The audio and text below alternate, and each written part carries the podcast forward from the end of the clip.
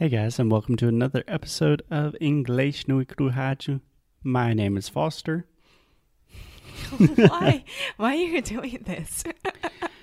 Sometimes I don't know. Perhaps there are people that are listening for the first time. yeah, so welcome. Yeah, we should probably say who we are. I'm Foster. This is Alexia. Alexia, not Alexa. More and more people are calling me Alexa, and I don't like it, just to be clear. Okay, now that that is out of the way, yesterday we talked about Thai massages.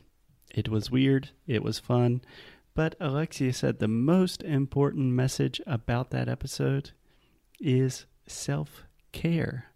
That you need to take a moment or take some time to really take care of yourself. And I imagine a lot of this comes from Alexia's obsession with Queer Eye.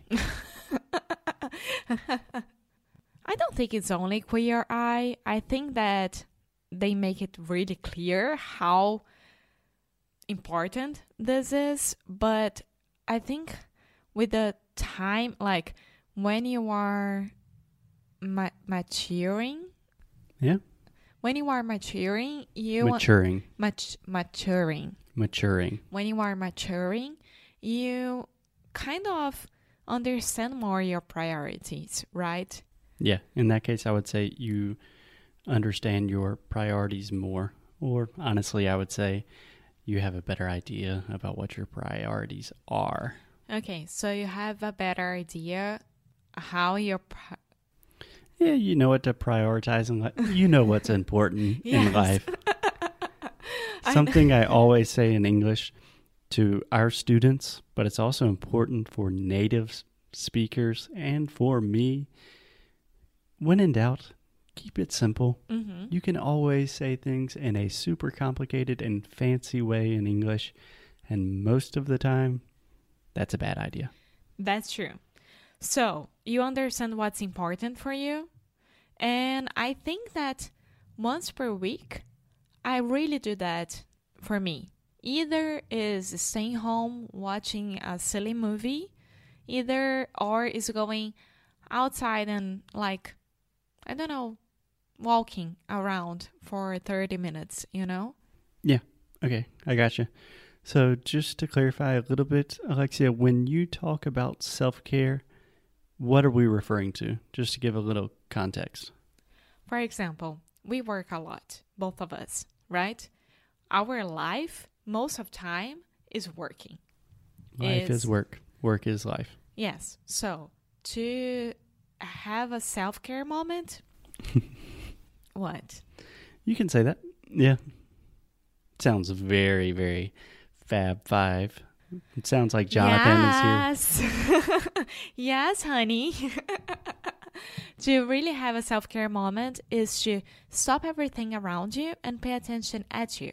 So you can, for example, in my case, I could go to have my nails done. Okay. I could read my book for an hour. I could go and, I don't know, meet with friends if that's a, a social life, you know? So I think it's like thinking of you first and then think about the rest of the things. Okay. So I think this explained really well some of my difficulties in understanding kind of the role and the importance of self care. Because, on one hand, when I hear the word self care or the compound word self care, I immediately think of things like getting your nails done or getting a manicure or cutting your hair, which I did today. so, a little bit of self care for me today but kind of uh, these artificial things like, oh, go do something fun, go spend some money for you, which I know it can be, but that's like a very kind of stereotypical view that I have. It depends. Uh, Think about, for example, you have nice clothes, you dress well, right? That's right. But a lot of people don't. And they don't like the way they look. They don't like themselves. They don't know how to like dress. And they need a tan in their lives. but they don't have a tan, of course, because Queer Eye has to choose you. So, Just to explain, Tan, Alexia is referring to Tan France, who is one of the main characters on Queer Eye on. Netflix. I believe Tan is my favorite. But Alexia, okay, first of all, I think a lot of people, including my mother, would disagree that I dress well because I wear, I don't know, maybe three or four shirts and literally two pairs of pants, one shoes, one pair of one shoes. pair of shoes. If you're going to criticize my shoes, at least speak I proper English. Your shoes, but I do think that you can change sometimes. Okay, so this is not about me. So I think we can make the division between like cosmetics, doing something good for you. That's one thing, but I would not consider reading a book, going on a walk, exercising, yes, meeting is. with friends. I don't consider that self care. I just consider that life. No, of course not. Self care is going to to the gym, taking care of your body is going to meet friends, to have some social life and not be at home every day. Is going out with your boyfriend, your girlfriend to have a nice meal like let's go on a date, you know? Everything that it's out of your routine and it's not like normal, usual for you to do, and it's really lacking from your life is self care. And also, self care is like taking care of your face at night, putting up some creams and Putting on on some creams and having your hair done and things like that. Okay, so in your definition of self care, you are including everything That does not work. Happy. Yeah, that makes you happy. everything outside of work. No, everything that makes you happy. Okay.